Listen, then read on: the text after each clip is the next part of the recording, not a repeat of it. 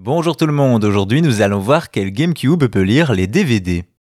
Si l'on remonte en 2001, on se retrouve dans la sixième génération de consoles. À l'époque, Sony continue sur sa lancée avec la PlayStation 2 et ajoute un lecteur DVD pour en faire une console multimédia. Microsoft arrive et fait pareil avec sa Xbox et ajoute même un service de jeu en ligne. Enfin, Nintendo propose sa GameCube qui, elle, n'était qu'une console de jeu. Et c'est sûrement ce constat qui a poussé un constructeur bien connu à mettre la console de Nintendo au niveau. Cette entreprise d'électronique n'est autre que Panasonic qui crée une console, la Q. Enfin, créer n'est pas vraiment le bon mot puisqu'il ne s'agit pas ici d'une nouvelle console mais bien d'une version haut de gamme de la GameCube. Ainsi, la Q se présente comme la console de Nintendo, plus grande dans un gris métallique et avec une face avant en miroir.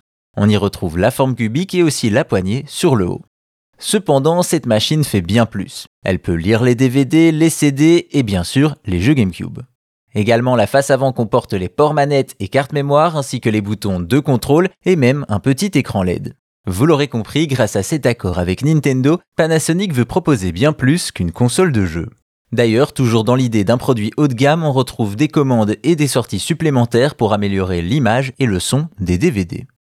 Ainsi, la Panasonic Q sort fin 2001 et elle est livrée avec une télécommande et une manette GameCube portant le logo de Panasonic, un objet unique. Malheureusement, la Q est sortie uniquement au Japon et n'a pas convaincu. En effet, qui dit GameCube haut de gamme dit prix en conséquence, et à l'époque, elle coûtait 100 dollars de plus que la GameCube classique.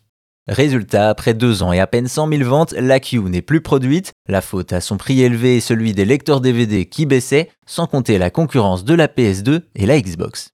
Aujourd'hui, la console est très prisée des collectionneurs avec un prix qui peut aller au-delà de 600 dollars. Au final, avec sa Q, Panasonic a voulu mettre à niveau la console de Nintendo pour rivaliser avec ses concurrentes, très certainement la plus luxueuse des GameCube.